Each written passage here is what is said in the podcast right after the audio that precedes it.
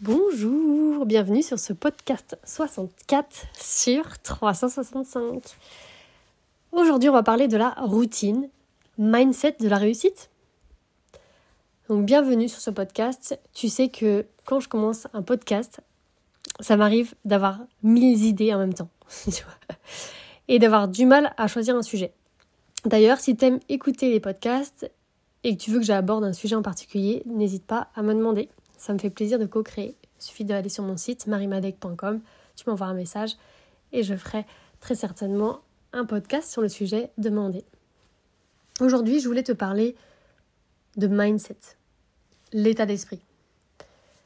Pourquoi? Parce que le mindset, en fait, ce que j'ai remarqué, c'est que ça, c'est la, ça, c'est la, comment te dire, c'est ce qui fait la différence entre ceux qui réussissent et ceux qui réussissent pas. Voilà. Ceux qui ont un mindset de réussite réussissent et les autres pas forcément. Ok, mais du coup, comment est-ce qu'on fait pour développer son mindset, pour être leader de son cheval notamment, et réussir? Je vais donner un exemple. Tu vois, hier j'étais triste, et je le sentais vraiment au fond de moi, tu vois. Et mon, mon compagnon, il le voyait. Et euh, dès que je le croisais, il me disait ça va pas. Donc moi je disais si si ça va parce que ça allait. Mais au fond de moi, je sentais qu'il y avait une tristesse. Et j'étais triste car j'avais échoué quelque chose. Et j'avais peur de ne pas y arriver. Donc ce que j'ai fait, c'est que j'ai osé aller voir cette tristesse au fond de moi et seule dans ma chambre. Et j'ai craqué. J'ai pleuré, euh, tout ce que j'avais à pleurer. Je sentais en fait que pour pouvoir maintenir mon mindset, j'avais besoin de laisser sortir cette tristesse qui était vivante là maintenant. Puis j'ai parlé avec une amie qui connaissait la situation, qui m'a mis en, du coup en échec.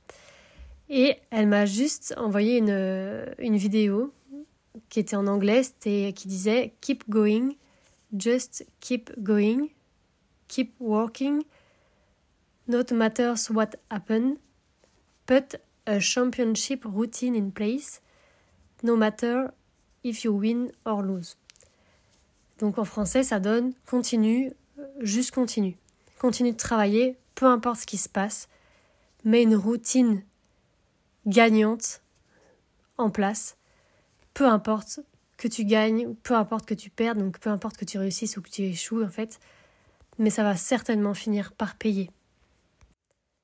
Et du coup, de relire ces phrases, de les entendre, ça m'a fait un bien fou.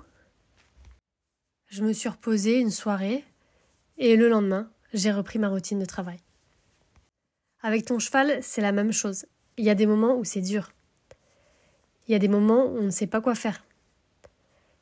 Quand tu es avec ton cheval, il y a des moments où tu comprends pas. Donc tu pleures aussi. Tu pleures parce que tu n'arrives pas, tu travailles comme une dingue et tu n'arrives pas et tu as tout essayé, tu as fait tout ce que tu pouvais et en fait ça n'a pas marché. Et du coup tu pleures parce que t'en peux plus en fait. Donc là, ce qui va être super important dans ces moments-là, c'est d'avoir une routine qui va te permettre de continuer et de progresser malgré l'échec que tu avais pu te mettre, l'objectif que tu as, échoué, que tu avais pu te mettre à un moment donné. Par exemple, tu as travaillé beaucoup à pied pour avoir un cheval qui, en extérieur, quand tu avais, prévu d'aller avec des copines à la plage, par exemple, et quand tu es allé à la plage avec tes copines, ça s'est super mal passé. Ton cheval, tu beau avoir travaillé à pied, tout préparé, chez toi, c'était horrible. Et du coup, tu as l'impression que tout ce que tu as fait n'a servi à rien, limite que tu es revenu en arrière. Ça peut être aussi en compétition. Tu as beaucoup travaillé pour préparer, à la maison ça se passait bien, et puis tu arrives et c'est le désastre. Et du coup, pareil, une grosse remise en question. Donc là, c'est important d'avoir une routine et bien évidemment de transformer une partie de cette routine pour pouvoir s'améliorer là où ça a péché en fait.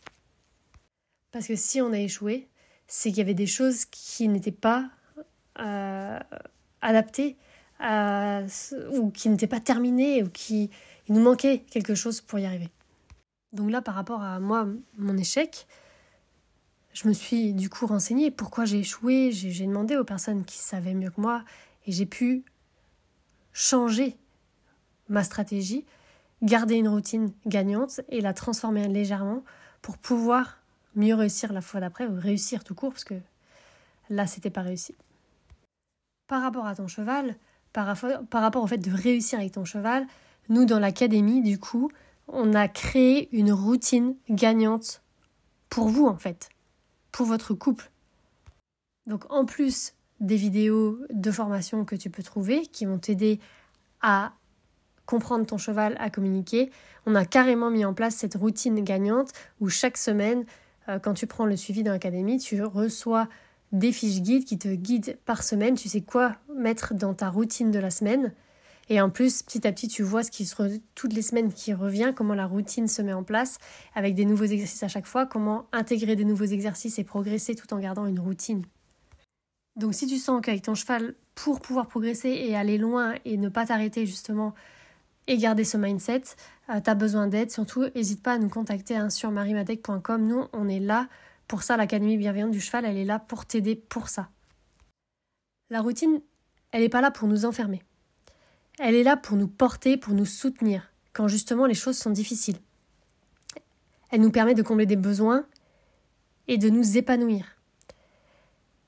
Donc si une routine que tu as là, toi actuellement, te force de quelque manière que ce soit, c'est qu'elle n'est pas porteuse. Elle peut être bonne à 80%, mais 20% peut être lourd et donc tu vas aller voir qu'est-ce qui est lourd dans cette routine et qu'est-ce que je peux modifier. Est-ce que c'est au niveau du temps? Donc par exemple faire plus court mes séances. Est-ce que c'est sur la forme? Etc.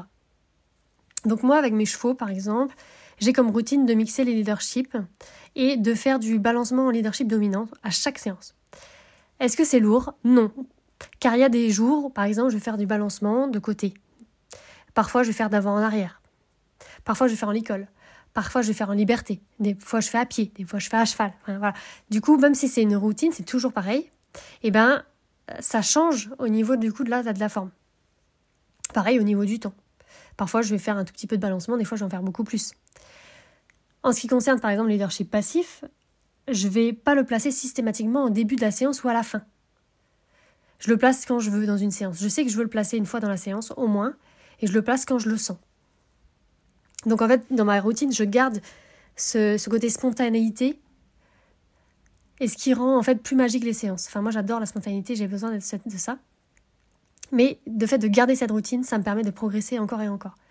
Donc faire que de la spontanéité, ça va moins faire progresser et que la routine, ça peut devenir ennuyant. Donc voilà, j'espère que ce sujet de podcast euh, aura pu t'aider et je te dis à demain pour le prochain podcast.